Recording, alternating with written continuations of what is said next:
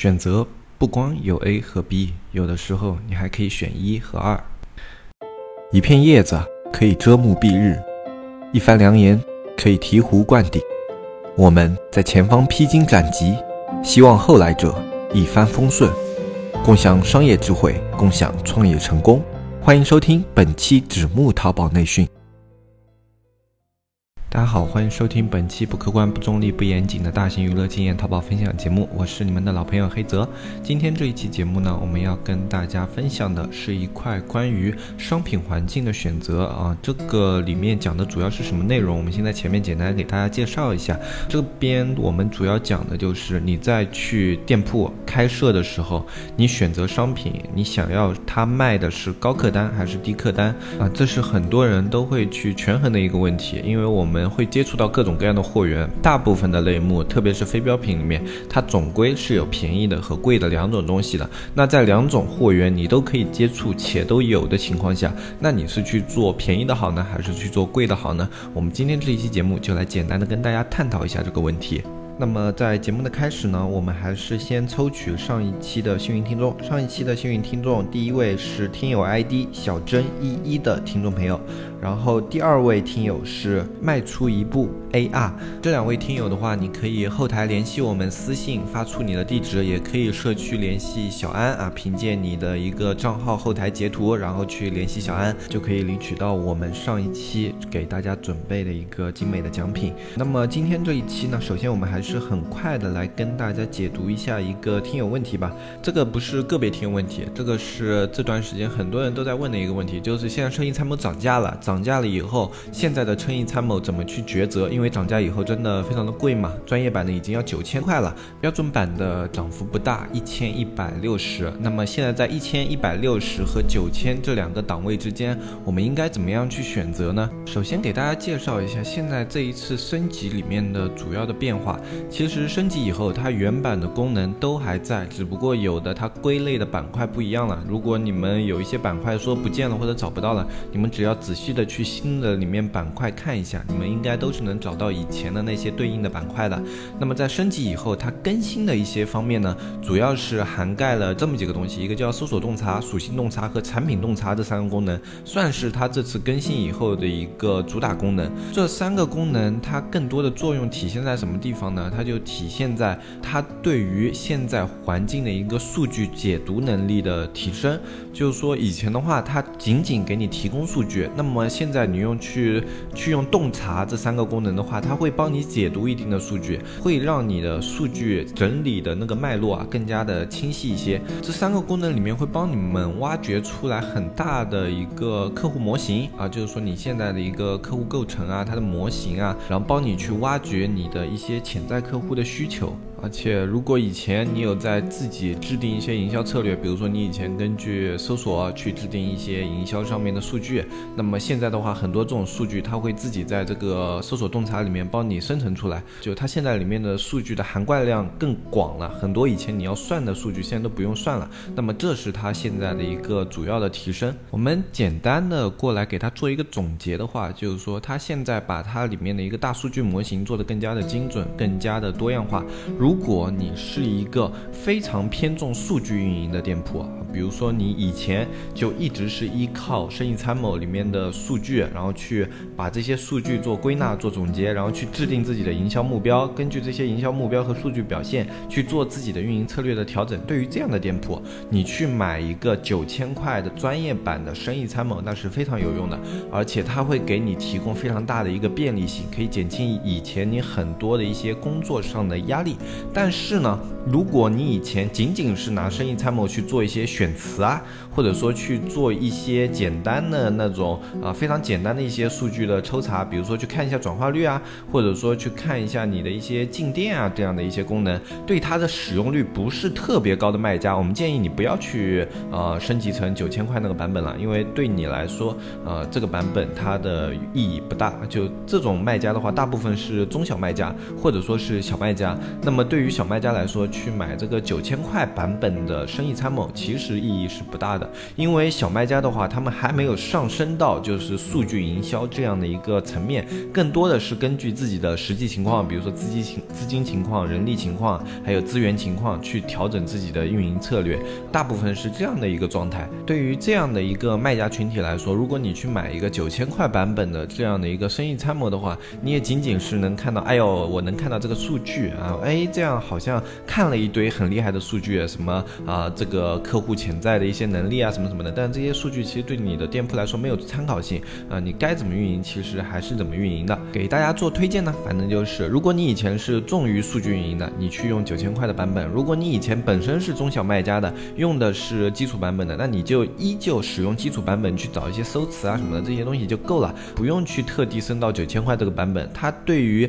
你运营方面的提升，并没有我们想象中的那么厉害。至少我们目前观察下来是这个样子。如果我们后续挖掘出了生生意参谋里面某些新的用法，特别特别实用，让它可以价值这个九千块回本的话，我们也会在节目里面给大家做一个分享。那么目前我们对这个生意参谋的评价就是这个样子的。那好，接下来的话就进入我们今天这一期的节目。今天这一期的节目主要就是说，你的店铺里面，如果你现在有选择，你可以做低客单和高客单的两种商品。在你有选择的情况下，你应该是去做低客单的好，还是去做高客单的好？这是很多人在选选择货源的时候会遇到的一个问题，也是非常实在的一个问题。那么对于这个问题的话，我们这边是这样解读的：这个问题没有一个绝对的答案，但是你有一些思考的方式，你是可以借鉴的。比如说，啊，首先产品的数量是你很重要的一个指标。如果说你那个高价商品，你如果去做的话，它的品类可能只有五到六个。但是它的利润真的非常的可观，而且也存在着一定的市场。这个时候你要不要专门去做这个高价的品类？我们的建议是，你的高价品类可以和低价品类一起做，就是说你的低价品类也不多，可能也就十来二十个，然后你的高价品类有个五六个。那么在你总的一个商品量不大的情况下，你是可以选择两种商品一起去做的。那么很多人可能会问啊，我做两种价格差异比较大的商品，不是会影响我的买？买家模型吗？啊，我的买家模型不就不精准了吗？啊，他们可能会有这样的疑问啊，当然是会有影响。但是我们之前也说过，买家模型它不是一个绝对的百分百模型。买家模型是这样的，比如说来你店里的人，现在有三层他们是比较喜欢高价的，有七层是比较喜欢低价的。那么系统会比较偏重于把低价的客户往你这里引流，但是它不会完全把那些高价的客户帮你拦在外面，他们也也会根据哎你有一个三层的高价这些卖家的一个模型啊，他们也会在你店里购买东西，那他们也会适当的去导入这一部分。的流量给你，数据模型不是一个百分百这样的一个模型，包括我们自己，如果你去做一些后台数据的话，你也会发现你的店铺里面各个阶位的构成都是有的。比如说一千块这个档位的人是有的，两千块这个档位的人是有的，三千块这个档位的人是有的，只不过多少的差异。而对于那些啊本身他们的一个产品量不多的一些商品，他们往往去圈定客户的量是有限的，哪怕你是一个非常大类的，比如说是服装。类的，或者说，比如说是一个裤子类的啊，这些类目，如果你的产品量不大，即使这个类目特别大，其实也会对你的店铺有影响，因为你对一个店铺它的一个转化率，就整店的转化率肯定是有影响的。你一个六个商品的店铺和六十个商品的店铺，它的全店动销率绝对绝对是不一样的啊。我们这样去想就可以了。你的店铺是做一个高客单的，但是全淘宝不光你一个人在做。高客单衣服这样的店铺，对不对？如果你店铺里面的种类不多，那么你六个商品其实是在去适应这个客户的需求。啊，因为有的时候淘宝买家的他们的心理是这样的，他看到一个商品，这个商品有的点，哎，他觉得还不错，特别是在买衣服的时候，他可能会觉得，哎，这个衣服它的版型还不错，但是花纹我不太喜欢。那么我进去看看这家店有没有同样版型、其他花纹的衣服，这是很多人在逛淘宝的时候都会有的一个心态，特别在非标品的类目。那么这样的心态就促成了他会去你的店里看他的所有商品，去挑选是否有他心仪的商品。那在这种情况下，你的店里。如果只有六个商品，那就证明你只有六个机会；如果你有六十个商品，你有六十个机会去契合这个买家的需求，那么明显就是那个六十个商品的店铺更加的有优势。那如果你的店铺里面只有六个商品，那就很有可能导致你的客户最终流失到了那个有六十个商品的店铺里面，这是很正常的一种现象。所以说，如果在你六个商品这个商品你非常想做的情况下，哪怕你用低价的一个商品去做一个机会的抓取，也是可以的。毕竟它存在的这样的一种概率，就比如说这个客户他本身是冲着买高价过来的，但是他看到你这个低价的衣服其实也还不错，样子还可以，价格还比较便宜，那他有没有可能去考虑买一下你这个低价的衣服呢？是有概率的。那在早期的话，至少我抓取了这个客户，我让这个客户最终在我店里成交了，这在淘宝看来其实是一种比较好的现象。如果说你只有六个商品，导致你的流失率跳。跳失率非常高的话，对你店铺本身的权重损伤是比较高的。那对于低价品来说，其实也是这个样子的。就是如果你低价品的数量不够多的话，你也可以用适当的用一些高价的商品去做一些弥补。呃，因为。低价商品和高价商品的营销点往往是不同的。比如说，你低价商品主打的可能是一些新奇的创意啊、款式啊、便宜啊这样的一些点，但是高价的商品它可能会主打一下质量啊、逼格啊、格调啊这方面，并不是说一家卖低价的商品，它的高价商品是一定卖不出去的，没有说绝对的这个说法。包括有的首饰店，他们会把两百块一直到一千块的这样的商品都罗列在自己的店里，这些商品呢，它他们会有一个，比如说纯度的差别啊，还有品质的差别啊，他们会很明显的就列出来了。我告诉你了，两百块的就是比较差的，然后一千块的就是比较好的。那么有的人可能去看了这个两百块，本来是看那个两百块的，然后后来看，哎，你这里这个哎纯金的都比别的店里还要便宜一点啊，或者说样式都比别里别的店里那种好看一点，好像买这个也并不是不可以。那么他可能最终就去下单了那个高客单的，这样的概率都是有存在的。所以在你物品量或者说商品量不足的情况下，我们首先建议你去抓取更多的机会，不要就为了模型而去圈定死自己的那个商品量，让它变得过少，这样对你整个店铺抓取机会的能力是有损伤的。如果我两种产品商品量都非常充足，这种时候我们应该怎么选择？就比如说，我如果去上这个低价的，我可以上个一百个、两百个；我上那个高价的，同样也可以上一百个、两百个。我两种都有足够的抓取机会的能力了，那这个时候我应该怎么选择？还是应该混搭着上吗？这种时候我们就比较建议你去专门上一种商品，因为你抓取机会的能力已经足够了，你这个短板你已经解决掉了。那接下来的话，你就要强化你的优点。就是说，让你的客户更加的精准。啊，所以说我们有时候在做选择的时候，不是说绝对的我要选这个或者选那个，根据你的情况不同、环境不同，你做的选择其实是可以不同的。在两种货源量都充足的情况下，这个时候我们就要去考虑的是，你用手上的资金能够获取利益的能力。这个点其实我们以前在做选品的时候，简单的给大家介绍过。那我们这里的话，那一期节目隔的真是特别久了，连我自己都不知道说的是哪一期了，所以我这边简单的给大。大家复述一下，在两种商品都有一个合适的资源的情况下去做抉择的话，首先一点，把他们的利润率一定要非常清楚的给罗列出来。这个时候利润率你可以不包含直通车或者说推广的费用，但是你一定要非常清楚的知道你卖出这一件商品它的所有其他成本，包括人力成本。货运成本、快递成本以及生产成本，这些你要算得非常清楚。在这个情况下，你出来的一个成本是仅除你推广成本以以外的所有成本都要算进去。这个这样你算后面的才会比较精准，要不然的话你在后面很有可能会多出来一些意料之外的成本啊。所以在做前期工作的时候，一定要尽量的细致啊，多花点时间是没有关系的，不用特别急，宁可多花时间去把这个账算细了，以免后面出现那种避之不及的一些损。是，那首先一点你要考虑的就是这个客单它的客户群体是否充足啊，因为有很多时候在淘宝这个环境下，它的高客单的环境的客户量是不太充足的啊，并不少见。其实有很多的产品，特别是体现在保健品啊，或者说一些珠宝类目，他们的高客单环境啊，往往是客户量不足的。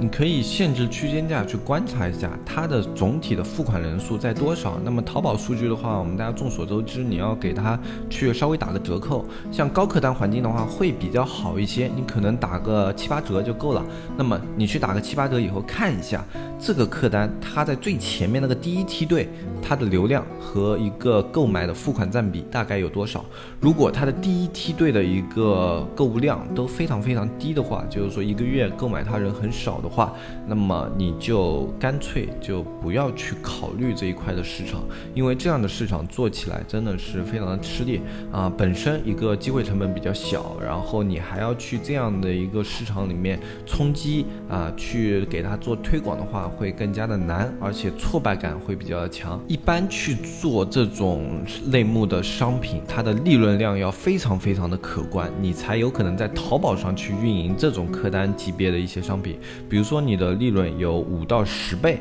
哎，那你也许可以考虑一下，专门做一家店去运营这样高客单的产品。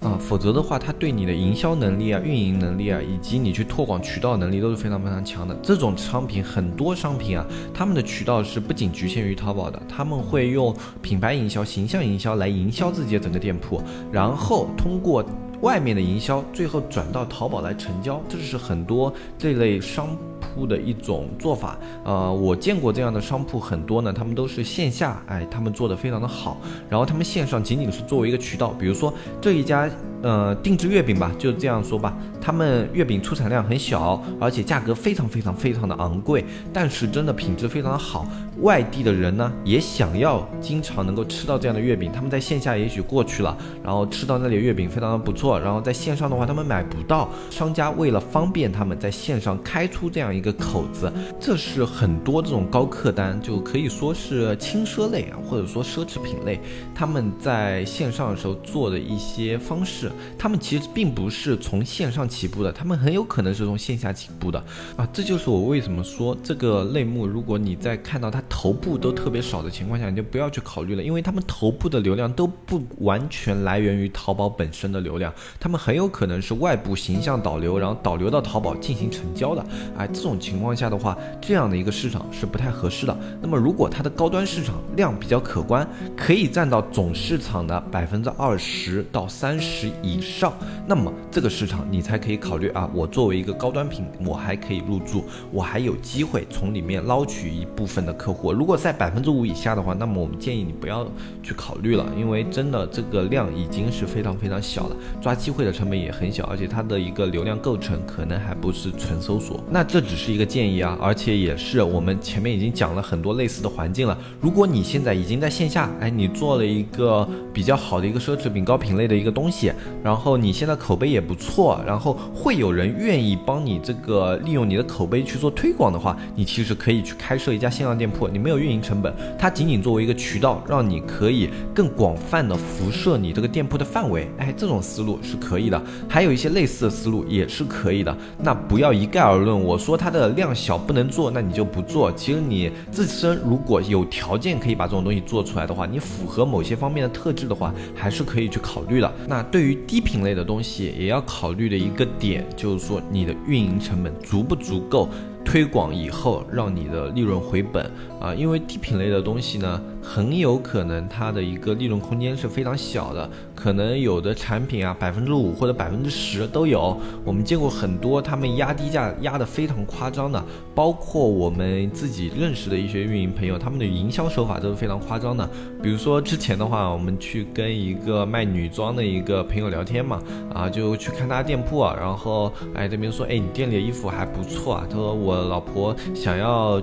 在你的店里买些衣服啊，我能不能从你厂里去去批货价买几件？然后那个运营朋友当时就跟我说，没事的呀，你就去我店里拍呀。他说我们的店里现在是亏本卖的呀。他说我们那个成本是呃四十，我们店里现在卖三十五啊，你这还不去买啊？然后我当时就说哇，那我赶紧去下单，我买，我说赶紧买个一万件，然后去倒卖一下。然后真的就是这是很多淘宝店低价格产品的一些现状，这是很多中小卖家玩不起的一。一些玩法，所以低价品类是一个水非常非常深深的一。个环境啊，在这种环境下，你一定要考虑你的资金量是否充足，你能不能够扛得住跟这些不要命的疯子一起去玩资本，去玩你这个价格的下限，然后去玩你整个销量的一些玩法。啊，因为像这种店铺的话，他们为了销量已经是不要命了，那他们不光价格低，他们还去做数据优化啊，这个每天要优化两三百个数据，那在这样的一些玩法的冲击之下，你能够存活下来的话，